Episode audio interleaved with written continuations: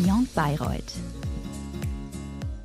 Willkommen zu einer weiteren Folge des Beyond Bayreuth Jura Karriere Podcasts. Heute sind Dr. Katharina und Maximilian Ernecke von der gleichnamigen Kanzlei Ernecke Patent- und Rechtsanwälte zu Gast. Herzlichen Dank für eure Zeit und schön, dass ihr da seid. Hallo, wir freuen uns auch. Um direkt reinzustarten, warum habt ihr euch damals für Bayreuth als Studienstadt entschieden und welchen Bezug habt ihr heute noch eventuell zu unserer Stadt und zu unserer schönen Campus-Universität? Bayreuth war damals schon gut gerankt und vor allem war es damals die einzige Uni, wo man kombinieren konnte Sprachen wie VZ und auch einen Schwerpunkt gewerblicher Rechtsschutz. Und das war für mich klar, dass ich dann dahin musste. Also für mich war es, ähm, ich würde es zweiteilen. Ich hatte, glaube ich, fachliche und persönliche Gründe. Ähm, fachlich war für mich tatsächlich auch das gute Ranking von Bayreuth damals schon. Ähm, ich wollte auch die BWZ gerne machen und ähm, Bayreuth war eine der Universitäten, wo man damals zumindest noch ähm, Fremdsprachenkurse in beliebiger Anzahl ähm, kostenfrei mitmachen konnte. Persönlich kannte ich Bayreuth schon, weil äh, mein Bruder Max da eben schon studiert hatte. Deswegen war ich für Partys schon ein paar Mal da. Und ähm, ich hatte diese Kennenlerntage der Universität Bayreuth, die, glaube ich, im Frühjahr vorher waren. Und da hatte ich mega coole Leute kennengelernt. Die Party war fantastisch. Und dann dachte ich mir, okay, das, das wird's.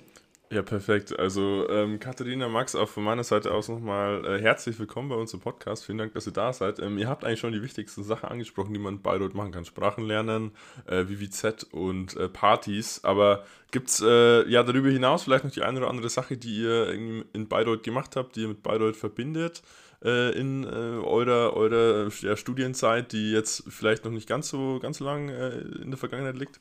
Also diese Möglichkeiten, sich auch überall zu beteiligen. Also die Uni war zumindest damals in alle Richtungen offen. Man konnte, wenn man auf irgendwas Lust hatte, einfach mitmachen. Ich habe damals auch mich ein bisschen bei den äh, kulturwissenschaftlichen äh, Dingen mit reingesetzt. War wahnsinnig spannend. Ich habe äh, ganz viel Erasmus-Betreuung gemacht. Gut, das war natürlich mit den Sprachen zusammen, aber ganz, ganz viele tolle Leute kennengelernt. Und äh, auch sportlich konnte man halt viel machen. Ne? Gleich äh, an der Uni vorbei joggen und dann kommt man gleich zu diesem netten Teich. Ich weiß nicht, ob es den da hinten noch gibt. Und abends war natürlich auch immer was geboten. Ne? Also ähm, gibt es die Rosi noch? Keine Ahnung. Die ist abgebrannt. Oh nein. Oh nein, ja, okay. Habt ihr, das, habt ihr das nicht mitbekommen? Also die ist 2015 oder so abgebrannt. Da stehen jetzt äh, ja. Wohnungen. Da wurden jetzt Wohnungen gebaut. Also falls ihr in Bayreuth noch irgendwie Blei besucht, kann ich es euch sehr empfehlen. Allein für den sentimentalen Wert. ja. Also weil auch noch wegen ähm, Bezug zu Bayreuth, der vielleicht noch nicht ganz so lang zurückliegt. Bei mir ist er tatsächlich, bis letztes Jahr war ich mindestens einmal im Jahr dort. Ähm, zur legendären Weihnachtsfeier meines äh, Doktorvaters, äh, Herrn Professor Dr. Klippel, der leider dieses Jahr verstorben ist, was tatsächlich sehr, sehr traurig ist. Ähm, für mich Verlust eines der größten Mentoren, die ich im Leben hatte. Ähm, aber auf jeden Fall habe ich beschlossen, das darf nicht das Ende meiner äh, Beziehung zu Bayreuth sein. Deswegen warte ich auf die nächsten Alumni-Tage. Ich habe heute hier schon einen Termin gehört. Der äh, kommt nächstes Jahr. Und tatsächlich bin ich fast, nicht täglich, aber ich würde sagen, ähm, fast jede Woche konfrontiert mit Bayreuth, mit tollen Freunden, mit tollen Kontakten, die ich aus der Zeit hatte. Und Bayreuth ist auch was, das, man ist nicht bloß Bayreuth Alumni, sondern Bayreuth ist, glaube ich, ein bisschen Lebensgefühl. Und wenn man Leute wieder trifft, die in Bayreuth Abschluss gemacht haben, dann verbindet es. Und das passiert tatsächlich andauernd, dass ich Leute finde, die das auf der Website sehen, bei denen ich das auf LinkedIn sehe, ach, du bist auch in Bayreuth, oh krass, weißt du noch, die Rosi. Ähm, das ist einfach toll. Ja, dieses Bayreuther Lebensgefühl, so schön es auch wirklich ist, Leo und ich können da nur zustimmen, es endet leider oftmals dann mit dem Beginn des Referendariats, wo man sich dann doch beruflich verändert, wo die juristische Ausbildung einfach den, den nächsten Schritt auch nimmt. Welche Erfahrungen konntet ihr aus dieser Zeit mitnehmen und wo habt ihr vielleicht auch euer Referendariat dann verbracht? Ich habe mein Referendariat in äh, Düsseldorf verbracht. Hatte damals allerdings auch einige Sachen noch nicht verstanden, als ich mich äh, beworben hatte.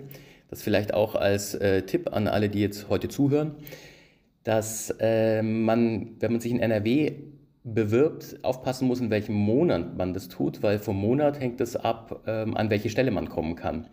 Und ich habe mich natürlich als äh, junger Bayreuther Student ohne Kenntnisse von NRW in einem Monat beworben, wo die Einstellungen für Kleve waren. Das ist an der holländischen Grenze. Und da bin ich natürlich auch gleich hingekommen.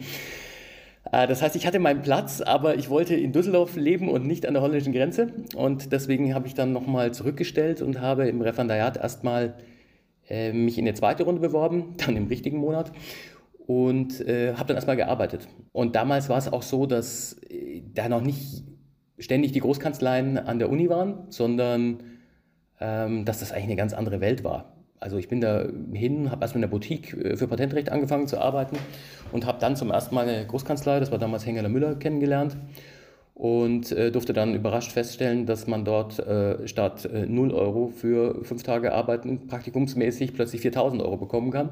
Und dann habe ich da eine ganze Weile äh, gejobbt und das war schon für mich total überwältigend, ja, was äh, diese Großkanzleien eigentlich sind. Ich denke, das sind die heutigen Studenten ganz anders aufgestellt. Bei mir war das tatsächlich ein bisschen ungeplant. Ich wurde zwangsversetzt ähm, nach meiner Ref-Bewerbung in München, weil es in Bayern ja stark nach diesen Sozialpunkten geht, wo man gewohnt hat. Also dürfte ich nach Hause zu meiner Mama. Ähm, was mich erstmal ein bisschen, äh, bisschen abgeschreckt hat. Ähm, tatsächlich war auch dieses wieder plötzlich wie in der Schule, da zu festen Veranstaltungen gehen, in fester Sitzordnung, war ein bisschen schwierig für mich. Am Anfang dachte ich mir so, oh Gott, und im Nachhinein muss ich sagen, es war super. Es war eine mega gute Zeit. Ähm, das ging mit der Zivilstation los, äh, mit der man dann auch noch die Möglichkeit hat, ins Familiengericht zu gehen. Staatsanwaltschaft ist eh toll. Erste Mal Live-Einsatz an der Front als äh, Jurist. Dann kam die Verwaltungsstation, die eigentlich, glaube ich, alle glauben, dass es die langweiligste Station ist und dass es furchtbar ist. Ich habe mich damals beworben bei der Regierung von Schwaben im äh, Bereich Sicherheit und Ordnung. Denkt sich jeder, oh mein Gott, aber es war wirklich bombastisch. Also ich habe ganz, ganz großartige Zeit gehabt. Ähm, ich habe mehrere Feuerwehrstationen in Bayern inspiziert, habe einen Rundflug zur Waldbrandsicherung ähm, über die Wälder in der Region Augsburg gemacht, ähm, dürfte den Evakuierungsplan eines Kernkraftwerks entwickeln, dürfte die Auflösung des Sitzes einer terroristischen Terrororganisation mitbegleiten und dürfte tatsächlich auf dem Bundeswehr-Schießplatz Munition verschießen bei einer Waffenrechtsklausur.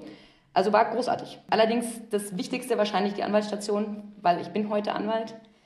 Und auch die war großartig, um festzustellen, wie sieht denn der Job später aus. Und er sah tatsächlich im Ref so aus, wie er danach ausgesehen hat. Und das hat mir extrem geholfen, mich zu orientieren.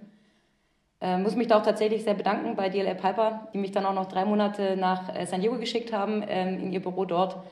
Und deswegen war es wirklich zwei ganz, ganz tolle Jahre. Bei mir war das Referendariat tatsächlich ein bisschen anders. Dadurch, dass es in NRW deutlich weniger verschult ist, war es mit wahnsinnig viel Freiheit verbunden. Also ich habe eigentlich die ganze Zeit ähm, noch gejobbt nebenbei, also ich habe immer in der Großkanzlei noch was gemacht und äh, konnte dann auch äh, noch ein Zusatzstudium in, in Speyer machen, verwaltungswissenschaftliches Zusatzstudium und konnte auch noch äh, zumindest den Theorieteil von zwei Mastern gleichzeitig zum Referendariat machen, was, glaube ich, in Bayern nie im Leben gegangen wäre, weil es halt hier so verschult ist. Das hat mir wahnsinnig viel gegeben, muss ich echt sagen. Auch dort von Anfang an in die Bereiche reinzugehen, die mir Spaß machen, war toll. Und auch da die, der Dank an, an Home Levels damals, äh, bei denen ich dann sehr viel gemacht habe im IP-Recht, die haben mir auch sehr viele äh, Möglichkeiten dann gegeben. Ja, es hört sich echt cool an. Also was uns vor allem bei euch beiden interessiert, ist ja, ähm, Katharina, du hast ja promoviert und äh, Max, du hast alles gemacht, außer zu promovieren. Und ähm, Katharina, du meintest da vorhin zum Beispiel, hey, du hast dir die Uni Bayreuth ausgesucht, weil Max da war und bist da so ein bisschen in seine Fußstapfen getreten. Wie kam es denn dazu, dass ihr euch dann quasi so, so, so gegenteilig entschieden habt? Max, du hast aus deiner Sicht alles mitgenommen, außer äh, die Promotion und äh, auch dann, was das Bundesland im Referendariat anging, verschult versus überhaupt nicht verschult, Hotel Mama versus, ja, ich bin jetzt in Düsseldorf. Was waren das so eure Beweggründe und ja, würdet ihr, würdet ihr das jetzt immer noch so machen? Seid ihr, seid ihr glücklich oder wärt ihr lieber wieder den, denselben Weg gegangen wie zum äh, ersten Staatsexamen? Also du triffst bei mir jetzt gerade auch einen äh, wunden Punkt, äh, weil ich habe auch tatsächlich eine Promotion geschrieben, ich habe sie auch abgegeben. Ich war allerdings nicht bei einem äh, Doktorvater wie Katharina, der das Ding äh, sofort äh, durchgelesen hat und gesagt hat, das ist es und klar einen Plan gegeben hat, äh, sondern mein Prof hat es erstmal eineinhalb Jahre liegen lassen. Und ich habe mir ein sehr großes Thema genommen, das sehr, sehr aktuell war auch. Und ich habe es dann nach eineinhalb Jahren zurückbekommen und war dann so tief im Job drin, dass ich sie einfach nicht mehr aktualisieren konnte. Das heißt, ich habe eine geschrieben, habe aber leider die schmerzhafte Situation, dass ich sie nicht äh, fertig gemacht habe, obwohl ich sie komplett fertig abgegeben habe. Katharina, wie ist es, wie ist es bei dir? Also Promotion, klares Ja. Beste Zeit meines Lebens, definitiv.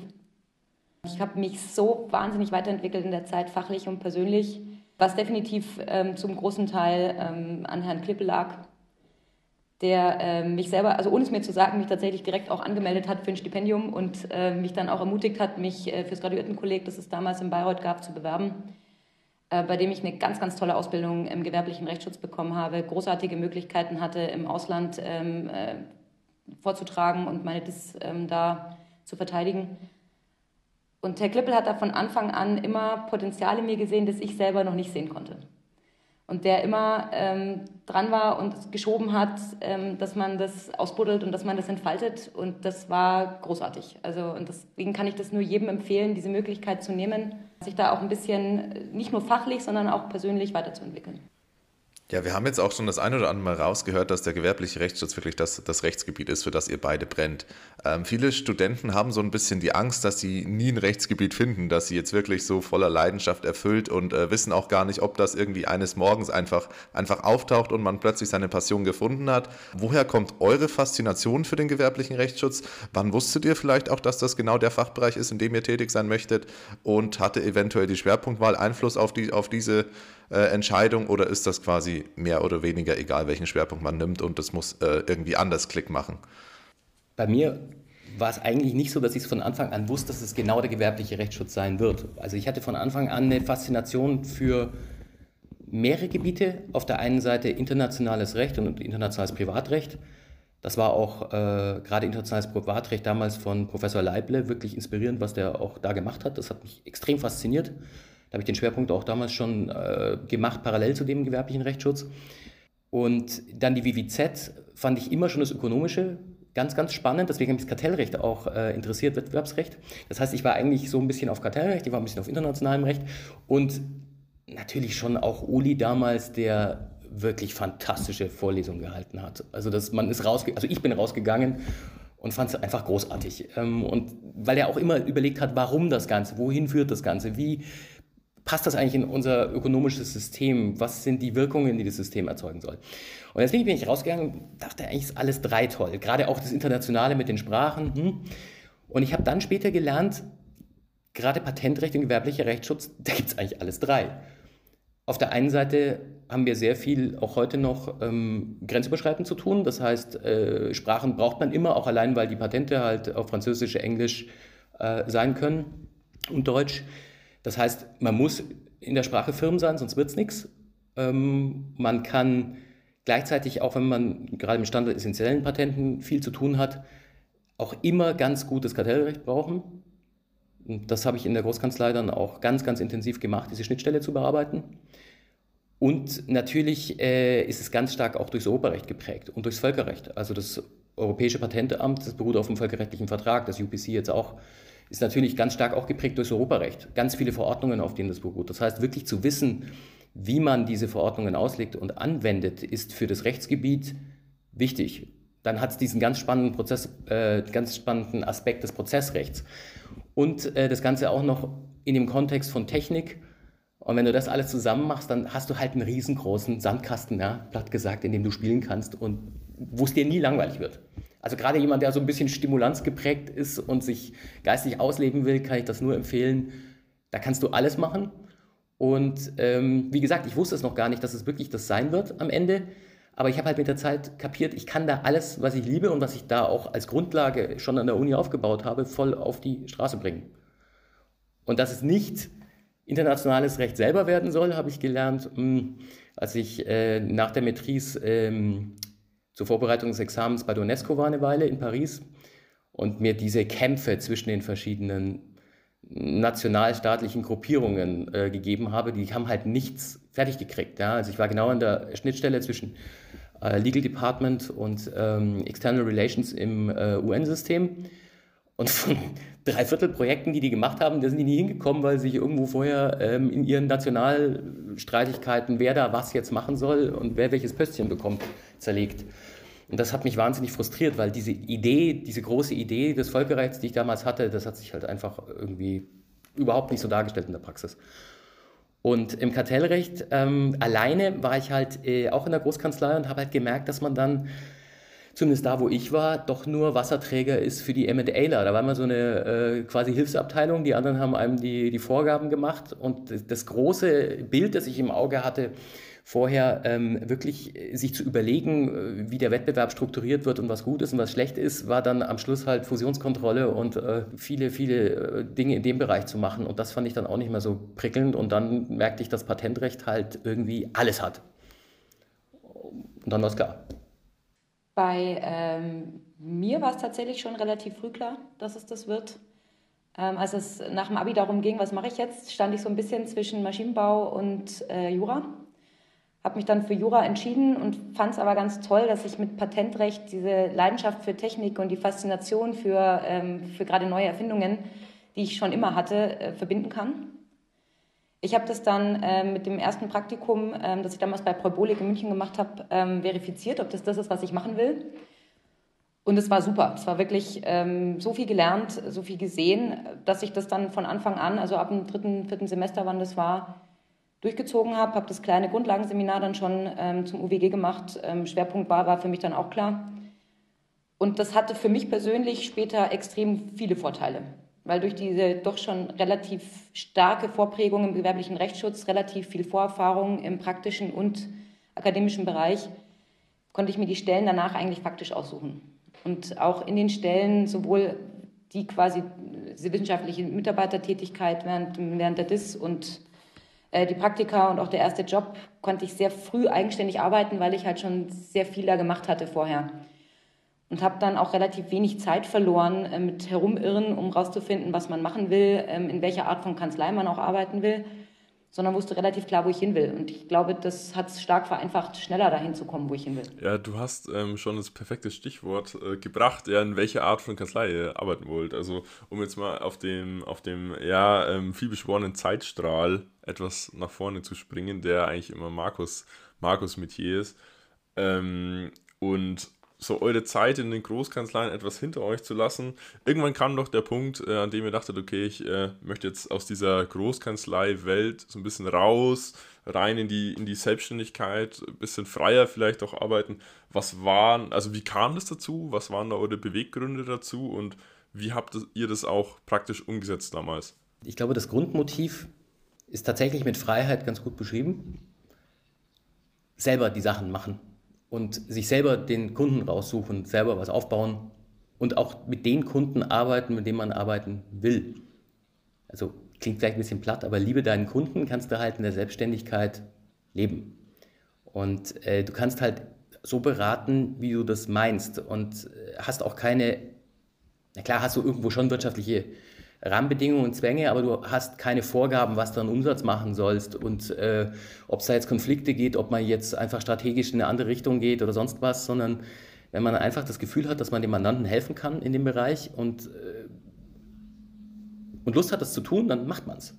Was allerdings schon auch gemerkt habe, dass dafür die Großkanzlei jetzt nicht unbedingt die beste Vorbereitung ist, aber da kommen wir, glaube ich, später noch dazu. Also ich war sehr, sehr gerne in der Großkanzlei. Es hat mir, mir großen Spaß gemacht. Und irgendwann hatte ich aber das Gefühl, ich würde gern nicht mehr dieses kleine Rad in der großen Maschine sein, ähm, sondern mehr Einfluss haben selber, mehr gestalten können und auch mehr Selbstwirksamkeit spüren tatsächlich. Und das habe ich mir gedacht, dann kam irgendwann der Zeitpunkt, dass die, die Chance da war, reinzugehen. Und dann bin ich nach Hause, also in meine Heimatstadt zurückgezogen und bin eingestiegen. Ich war dann erstmal ein knappes Jahr angestellt und war einfach begeistert, wie, wie schnell man dann plötzlich lernt, wie schnell man wächst und wie stark man das Gefühl hat, durch die direkten Kontakt zu Mandanten, was ich früher in der Großkanzlei nicht so stark hatte, dass man wirklich hilft, dass man wirklich was Gutes tut. Und das hat es dann ehrlich gesagt sehr, sehr einfach gemacht. Was man da vielleicht ein bisschen beachten muss, was ich völlig unterschätzt hatte, war ähm, der Anteil an Aufgaben, die nicht juristisch sind, wenn man sich selbstständig macht. Und das war am Anfang ehrlich extrem überfordernd. Also ich war da gottsfroh um die wirtschaftliche Zusatzausbildung, dass man wenigstens so ein bisschen ähm, schon mal Kontakt hatte, aber da kommt dann Finanzen, da kommt Buchhaltung, da kommt Marketing, da kommt Personalführung und das ist heute super. Ich liebe das heute, dass ich diese Möglichkeit habe, da ähm, auch Dinge zu verändern. Aber der Anfang war ein bisschen hart. Ja, man merkt es euch auf jeden Fall an, dass es der richtige Schritt dann auch war, diesen, diesen Weg zu gehen. Du hast es gerade schon angesprochen, Katharina, äh, man ist ein bisschen aus dem genuin juristischen Bereich oder man hat auch quasi andere Kernbereiche, die man erfüllen muss. Inwiefern beeinträchtigt das euren typischen Arbeitsalltag? Seid ihr jetzt noch die klassischen Juristen, zu denen ihr auch ja quasi ausgebildet wurdet? Oder wie kann man sich einen Arbeitsalltag dann auch vorstellen in der Position, die ihr jetzt innerhalb der Kanzlei begleitet? Und worauf liegt auch der Schwerpunkt eurer anwaltlichen Betreuung? Also welches Portfolio deckt ihr vielleicht? auch gerade ab? Arbeitsalltag fängt bei mir erstmal an. Ich gehe in mein Sekretariat und freue mich erstmal, ähm, dass die Leute da sind, die da sind. Also das ist ein ganz, ganz wichtiger Punkt. Ähm, man ist einfach gerne mit den Leuten auch zusammen, mit denen man zusammenarbeitet. Das war zwar bei der Großkanzlei schon auch so, aber hier kann man sich halt wirklich nochmal aktiver aussuchen und das hat einfach nochmal so einen gewissen familiären Touch auch. Dann arbeitet man natürlich seine Fälle ab. Ich glaube, das ist grundsätzlich jetzt nicht anders als in der Großkanzlei. Aber was anders ist, ist, dass man halt immer wieder direkt äh, mit dem Kunden Kontakt hat und auch viel äh, kreativer auch beraten kann und darf. Und dass man halt auch immer wieder Anfragen hat von irgendwelchen Leuten, die auch plötzlich ganz neu zur Kanzlei kommen und man muss sich dann überlegen, was mache ich jetzt damit? Will ich das machen? Kann ich das machen? Schiebe ich das einfach äh, an jemanden anderen weiter, der, wo ich weiß, der das auch sehr gut kann, was es nicht mein Bereich ist? Ähm, und natürlich dieser ganze Bereich, den Katharina schon genannt hat. Ne? Ähm, wir wollen ja auch, dass unsere Mitarbeiter glücklich sind und sich entwickeln und denen ein schönes Umfeld bieten. Und da sind einfach ganz viele Dinge mit dran, die man, die ich so zumindest nie gelernt habe in der Großkanzlei. Also was ich da gelernt habe, ist wirklich ein Fall bis auf das, äh, den letzten Mikrometer äh, zu verstehen, durchzuarbeiten, Sachen bis zum EuGH hochzuschießen, diese Fälle zu gewinnen, juristisch exzellent zu arbeiten. Und da bin ich auch meinen damaligen äh, Chefs sehr dankbar, die wirklich auch sehr gute Ausbildungsarbeit gemacht haben. Aber es ist halt schon immer irgendwo in einem gewissen festen Rahmen und aus dem gehst du auch nicht raus. Und weil die Großkanzlei so extrem gut strukturiert ist, musst du viele Dinge auch nie machen. Du siehst auch viele Verfahrensarten überhaupt nie. Also du wirst da nie einen Mahnbescheid machen oder einen Vollstreckungsbescheid, wenn du deine eigene Forderung einziehen musst. Du wirst da vielleicht, wenn du in einem bestimmten Bereich bist, auch nie bestimmte prozessuale Probleme sehen, weil das einfach nicht der Bereich ist, auf den sich dieses Team ähm, konzentriert hat. Und du wirst vielleicht auch nie einen anderen Technikbereich sehen. Also ich zum Beispiel habe Tag und Nacht Mobilfunk gemacht und es hat mich wahnsinnig glücklich gemacht, auch mich da bis ins Detail reinzufräsen und es wirklich zu verstehen, Bücher zu lesen dazu, nächtelang mir darüber Gedanken zu machen, auch selber programmieren gelernt in der Zeit, um überhaupt bestimmte Dinge, die da auf der Funkschnittstelle passieren, zu verstehen. All das hat mich total glücklich gemacht und äh, hilft mir heute auch. Aber als ich dann zum ersten Mal ähm, mit völlig anderen Dingen zu tun hatte aus dem Maschinenbau, äh, musste ich auch erstmal ja, gucken, wie ich damit eigentlich dann äh, klarkomme oder auch mit so einfachen Dingen wie ähm, bestimmten prozessualen Problemen, die in der Großkanzlei nie vorgekommen sind oder vielleicht dort auch einfach spezialmäßig bei einem anderen Team waren. Und das ist das, was in der Selbstständigkeit dann halt schon ähm, erstmal eine riesen Herausforderung ist. Auch wie man überhaupt sein Sekretariat strukturiert. Ne? Wenn es da keine Prozesse gibt und keine Vorlagen. Also ich bin damals reingekommen, es war eine reine Patentanwaltskanzlei boah, dann denkst du da zwar, du kannst es jetzt schon nach fünf Jahren, ne? da hast du ja jeden Tag High-End gearbeitet und vorher noch einige Jahre äh, Referendariat und gejobbt und sonst was. Und dann merkst du, nee, also da sind schon einige grundsätzliche Fragen, die hast du noch nie gesehen und da musst du halt irgendwie durch. Und dann dieses Verlassen der Komfortzone ist dann auch schon äh, am Anfang anstrengend, aber man wächst dann auch. Also im Resümee, man kann es dann nur empfehlen, aber wenn man zu lange, glaube ich, dann in der engen Nische Großkanzlei bleibt, ist es dann schwieriger. Also ich glaube auch, das ist wirklich, also wir sind beide, ähm, ich würde sagen, der große Schwerpunkt liegt im Patent- und Markenrecht, machen schon noch die im gewerblichen Rechtsschutz, die, die weiteren Gebiete sind definitiv Teil unseres Alltags, aber da liegt der Schwerpunkt. Und das ist das Spannende, glaube ich, was wir beide sehr lieben, ist, dass unser Arbeitsalltag extrem abwechslungsreich ist. Ähm, durch den fachlichen Schwerpunkt haben wir aber ähm, spannende Aufgaben, in denen wir aber nicht irgendwie Larifari drüber gehen müssen und alles quasi so auf Halbmast laufen lassen müssen, sondern können da wirklich ähm, fachlich tief reingehen und gleichzeitig ganz viele unterschiedliche ähm, Dinge und Probleme lösen. Wir vertreten halt hauptsächlich Rechtsinhaber. Das liegt auch an der Geschichte unserer Kanzlei. Und das ist ein völlig anderes Arbeiten als bei mir früher. Ich habe äh, in der Großkanzlei ganz viel Verteidigung gemacht und jetzt ist es eher genau die andere Seite. Jetzt bin ich auf der Seite der Rechtsinhaber, die gegen ihre Wettbewerber vorgehen, die ihre Innovation, ihre Leistung schützen möchten. Das heißt, ich gehe jetzt gegen Verletzungen anderer vor, greife viel mehr andere Schutzrechte an. Und das ist tatsächlich äh, super. Also das äh, gibt wirklich so ein Mehrwertsgefühl zu sagen, äh, man macht jetzt nicht nur ein Problem weg, sondern man macht wirklich was Positives. Also dieses Freiheitsschaffen für Mandanten ist wirklich cool. Ja, was einem da vielleicht auch äh, auffällt, was, was super spannend ist, also die Besonderheit bei eurer Kanzlei ist ja, dass ihr nicht nur Rechtsanwälte seid, sondern auch Patentanwälte. Das heißt, ihr habt so dieses Interdisziplinäre, das man natürlich an der Uni Bayreuth vielleicht nochmal etwas mehr hat, mit VVZ, TVZ, DigiZ mittlerweile. Ähm, tief in eurer Kanzlei-DNA verankert und seid ja auch, äh, Max, wenn ich dich jetzt richtig verstanden habe, so die Ersten, die als Rechtsanwälte jetzt reinkommen und sagen, okay, wir, wir, wir ziehen es jetzt wirklich dann streng juristisch auf. So wie strukturiert man eigentlich sowas, also sowas Interdisziplinäres, weil gerade die Kommunikation ähm, zwischen, hey, ich habe jetzt fünf, sechs, sieben, acht Jahre Jurastudium plus äh, Promotion, dann noch Auslandsaufenthalt mit Matrice, LLM, MM, ähm, hinter mir und hey, ich äh, bin ähm, eigentlich gelernter Ingenieur, da treffen doch Welten aufeinander. So wie, wie, wie strukturiert man das? Ja, Patentanwälte sind anders als Rechtsanwälte, das stimmt schon. Und äh, wichtig ist, dass beide halt ihre PS auf die Straße bringen können. Beide ihre Stärken ausspielen können und dann können die in Kooperationen auch sehr symbiotisch zusammenarbeiten. Und der klassische Weg ist ja anders, ähm, es gibt viele Kanzleien, die machen halt nur Verletzungsverfahren zum Beispiel.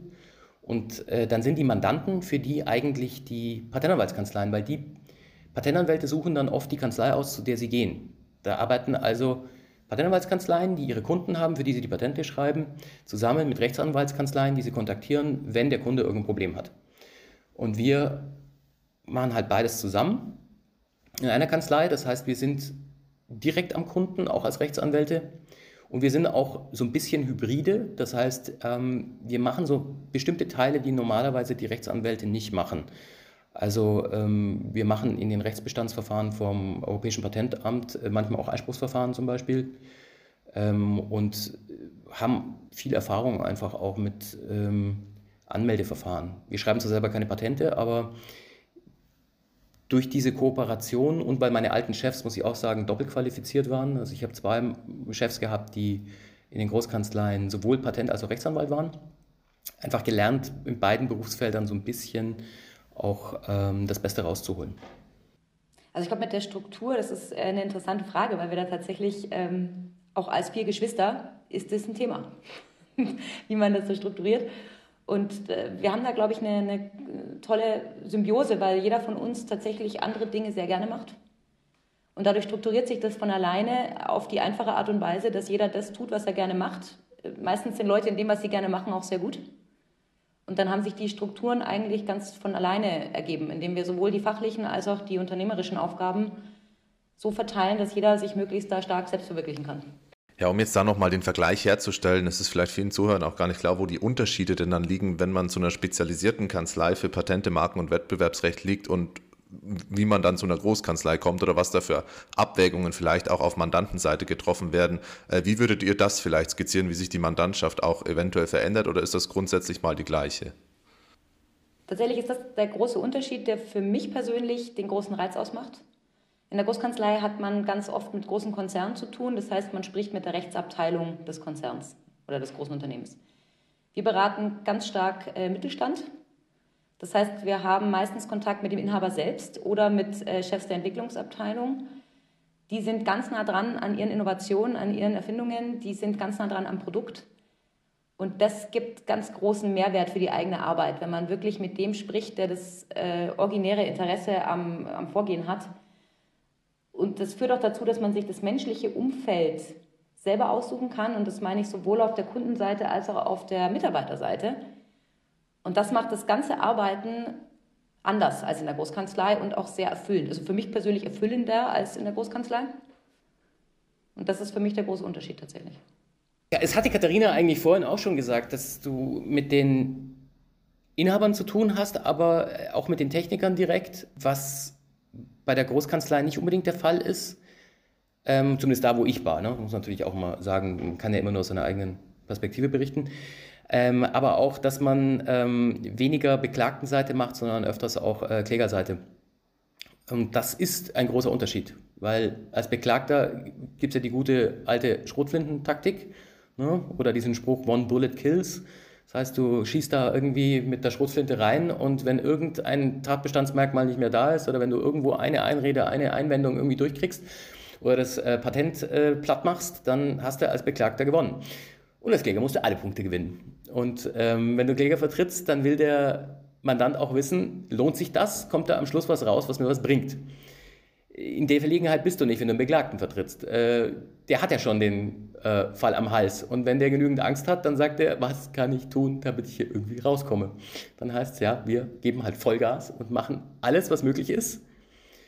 Und wenn es dann nicht klappt, können wir eigentlich auch nicht so viel dafür, weil die Situation gab es ja schon, als wir reingekommen sind. Das heißt, die Verantwortlichkeit zwischen Kläger und Beklagter, ähm, wenn du die vertrittst, das ist was ganz, ganz anderes. Und das ist auch wahnsinnig spannend, mehr Kläger zu machen als äh, früher in der Großkanzlei. Um in die Zukunft vielleicht so ein bisschen zu schauen, welche Ziele habt ihr eigentlich im Moment? Wir haben jetzt bald 100-jähriges Jubiläum mit der Kanzlei. Da wollen wir natürlich auch nochmal eine Schippe drauflegen und das nochmal breiter machen. Also die Herausforderung ist, zusätzlich zur Familie eben Dritte reinzuholen, die wirklich äh, gut sind und das genießen.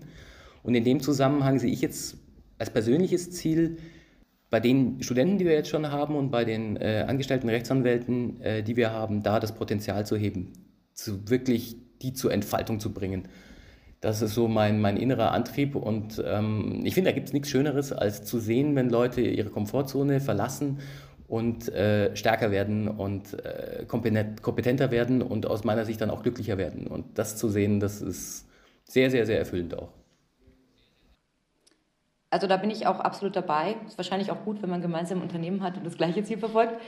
Ähm, ich, für mich wäre es auch noch ein bisschen auf der sozialen ähm, Schiene ein bisschen mit diesem Anwaltsklischee aufzuräumen. Das ist mein persönlich erklärtes Ziel ähm, dass man, Anwälte sind oft ein bisschen im, im Außenbild ein bisschen langweilig, humorlos, ist immer kompliziert, man braucht die eigentlich nur, wenn man eh schon ein Problem hat.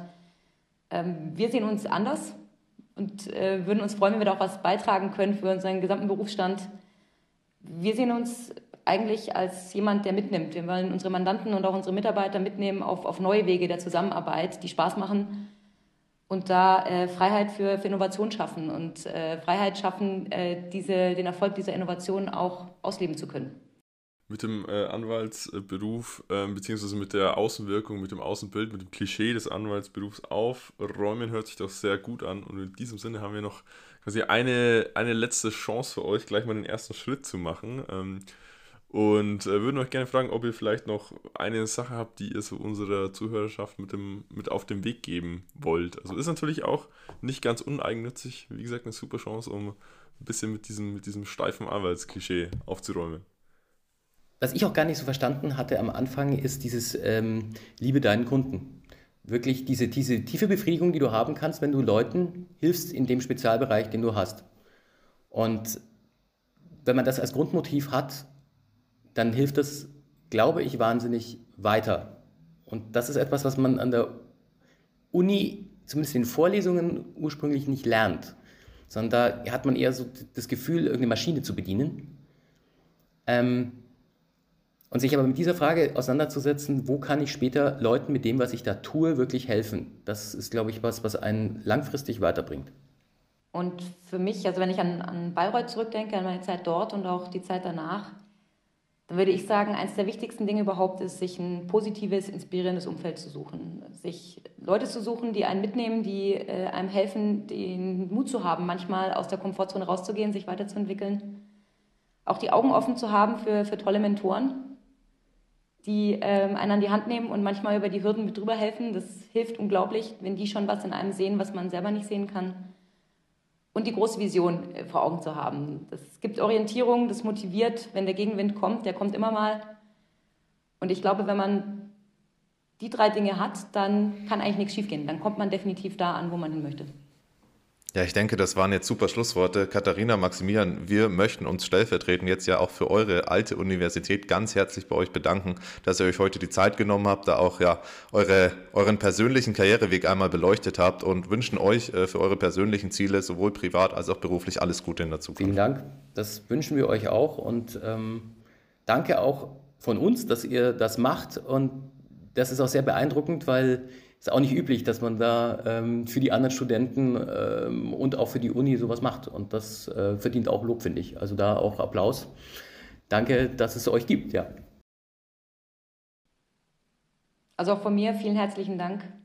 Vielen Dank auch nochmal für dieses Zurückkommen nach Bayreuth vom Gefühl her und ähm, diese Möglichkeit, nochmal Kontakt aufzunehmen, auch nochmal was Gutes für Bayreuth zu tun. Ich glaube, wir beide haben extrem viel mitgenommen von Bayreuth sind sehr dankbar für die Zeit und würden uns freuen, wenn wir da ein bisschen Inspiration zurückgeben können an die, die heute dort sind. Beyond Bayreuth